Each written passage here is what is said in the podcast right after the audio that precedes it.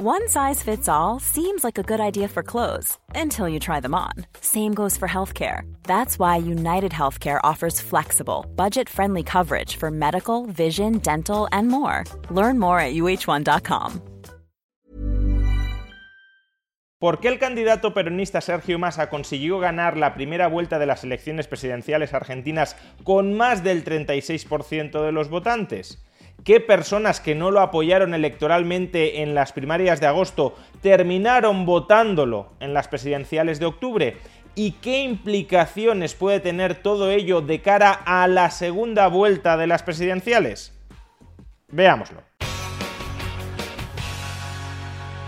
Uno de los resultados más sorprendentes de la primera vuelta de las elecciones presidenciales de Argentina celebradas en el pasado mes de octubre fue que Sergio Massa, que en las elecciones primarias del mes de agosto apenas había cosechado el 21% de los votos, quedando clarísimamente por detrás de Javier Milei con alrededor del 30% de los votos, ese Sergio Massa, que en agosto tuvo el 21% de los votos, en la primera vuelta de las elecciones presidenciales de octubre cosechó el 36%. Y a su vez, Javier Milei, que en las primarias de agosto cosechó el 30% del voto, clavó ese mismo porcentaje en la primera vuelta de las presidenciales en octubre. Es decir, que Javier Milei no creció aparentemente nada durante esos dos meses que transcurrieron entre agosto y octubre. ¿Qué sentido tiene todo esto? Pues durante las últimas semanas se han hecho todo tipo de especulaciones y de conjeturas. Probablemente la más extendida, la más popular, es que parte de los votantes que obtuvo Juntos por el Cambio en las primarias de agosto específicamente aquellos votantes que apoyaron a la reta en las primarias de agosto, los radicales y el ala moderada del PRO, esa bolsa de votantes supuestamente habría ido ya a parar a manos de Sergio Massa en la primera vuelta de las presidenciales de octubre. Y claro, si esto fuera así, pues Sergio Massa ya no tendría muchísimo más margen por donde crecer y Javier Milei lo tendría bastante más sencillo para ganar en la segunda vuelta de las presidenciales de noviembre. Sucede que esta explicación de por qué Massa obtuvo tanto respaldo en la primera vuelta de las presidenciales es una mera conjetura que no está avalada por ningún dato. Es una hipótesis verosímil, porque ciertamente el ala moderada de Juntos por el Cambio puede terminar, podría haber terminado apoyando a Sergio Massa, pero en realidad no está corroborada por nada y por tanto para poder afirmarlo con fuerza necesitaríamos datos que lo respaldaran. Pues bien, durante los últimos días se ha publicado un análisis de transferencia de voto desde las PASO, desde las primarias de agosto a la primera vuelta de las elecciones presidenciales en octubre y los resultados de esas transferencias de votos, de quién dejó de votar a quién y quién pasó a votar a quién, no tienen demasiado que ver con lo que se conjeturaba en un principio.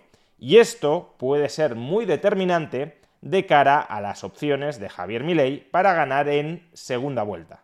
En primer lugar, hemos de tener presente que en la primera vuelta de las elecciones presidenciales argentinas aumentó en 7 puntos, en algo más de 7 puntos, la participación electoral con respecto a las PASO. Por tanto, lo primero que hemos de dilucidar es quién se quedó con esa nueva bolsa de votantes que acudieron a las urnas en octubre y que no acudieron a las urnas en agosto. Y aquí es donde reside desde luego la clave de la victoria de Massa en octubre.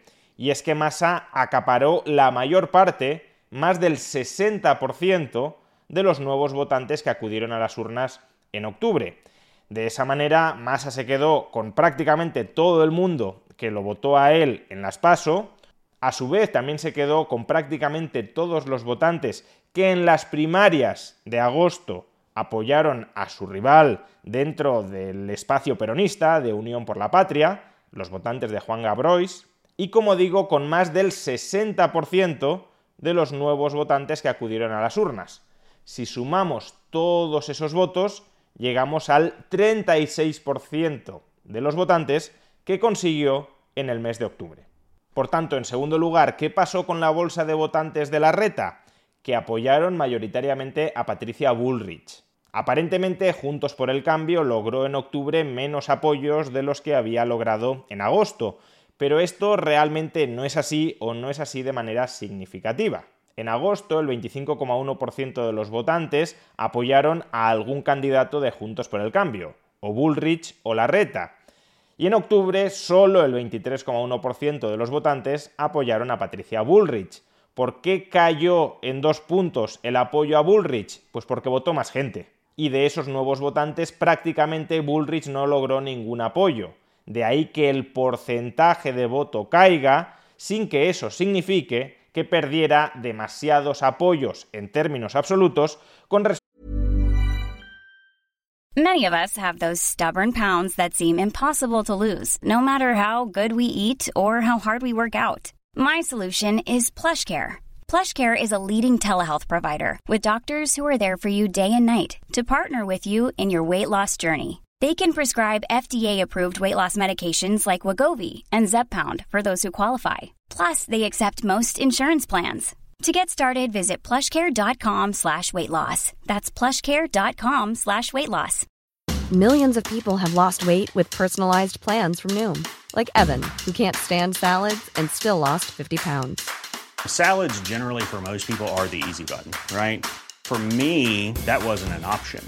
I never really was a salad guy. That's just not who I am. But Noom worked for me. Get your personalized plan today at Noom.com. Real Noom user compensated to provide their story. In four weeks, the typical Noom user can expect to lose one to two pounds per week. Individual results may vary. Wow. Nice. Yeah. What you're hearing are the sounds of people everywhere putting on Bombas socks, underwear, and t-shirts made from absurdly soft materials that feel like plush clouds. Yeah, that plush. And the best part? For every item you purchase, Bombas donates another to someone facing homelessness. Bombas. Big comfort for everyone. Go to bombas.com slash ACAST and use code ACAST for 20% off your first purchase. That's bombas.com slash ACAST. Code ACAST.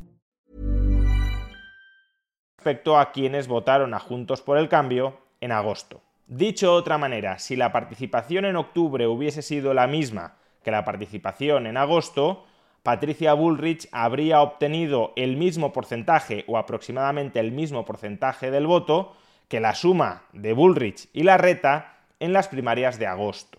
Repito, de acuerdo con este análisis, no ha habido una transferencia significativa de voto desde Larreta a Massa. Prácticamente todo el voto de Larreta fue a parar a Bullrich. Y en tercer lugar, eso mismo sucede con Javier Milei.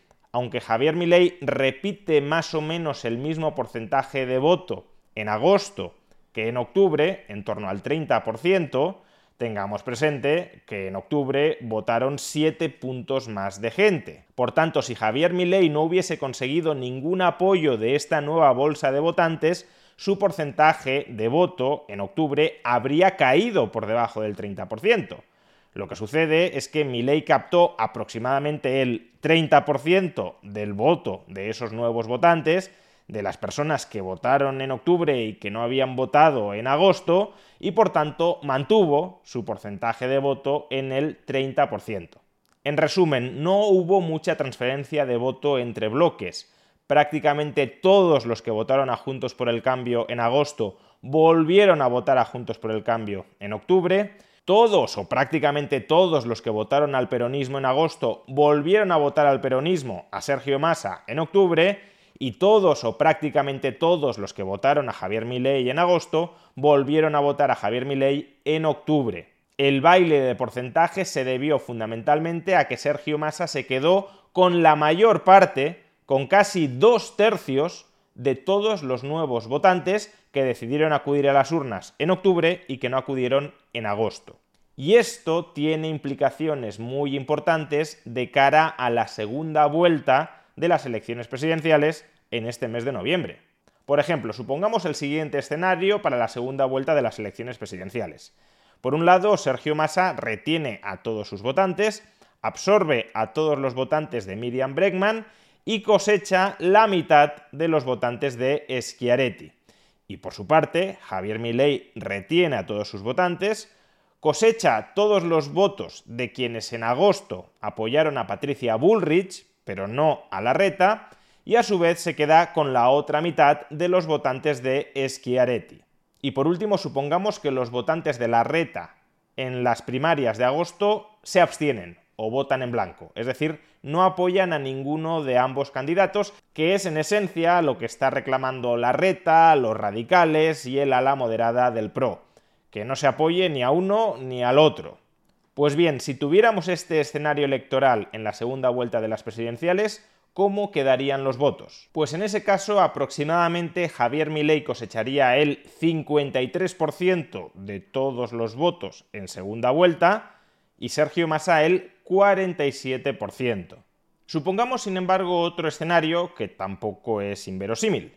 La mitad de los votantes que apoyaron a la reta en agosto se van a la abstención o votan en blanco, y la otra mitad apoyan a Sergio Massa.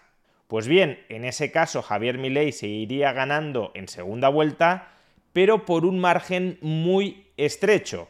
Concretamente, Milei obtendría el 50,3% del voto y Massa el 49,7%. Eso significa que cualquier cambio pequeño en la distribución del voto le podría terminar dando la presidencia a Sergio Massa. Por ejemplo, si después del apoyo de Bullrich a Milley algunos pocos votantes de Milley se desmovilizan y no apoyan a Javier Milei, sino que se van a la abstención o votan en blanco, o si lo mismo sucede con algunos pocos votantes de Patricia Bullrich y por tanto no apoyan a Milei, o si algunos votantes más de los que ya hemos supuesto de la reta en agosto pasan a masa en lugar de irse a la abstención o votar en blanco, Sergio Massa sería presidente. Por ejemplo, bastaría con que medio punto porcentual de los que apoyaron a Milei en octubre se fueran a la abstención o votaran en blanco, con que un punto de los que apoyaron a Bullrich en agosto se fueran a la abstención o votaran en blanco, y con que un punto más de los que votaron a la reta en agosto votara a Sergio Massa, Bastaría esto para que Massa ganara las elecciones con el 51% de los votos, frente al 49% de Javier Milei. Es decir, que a pesar del apoyo explícito de Patricia Bullrich a Javier Milei, la presidencia está totalmente en el aire, de modo que el próximo presidente de Argentina perfectamente podría ser el ministro de Economía del 150% de inflación, es decir, el peronista Sergio Massa.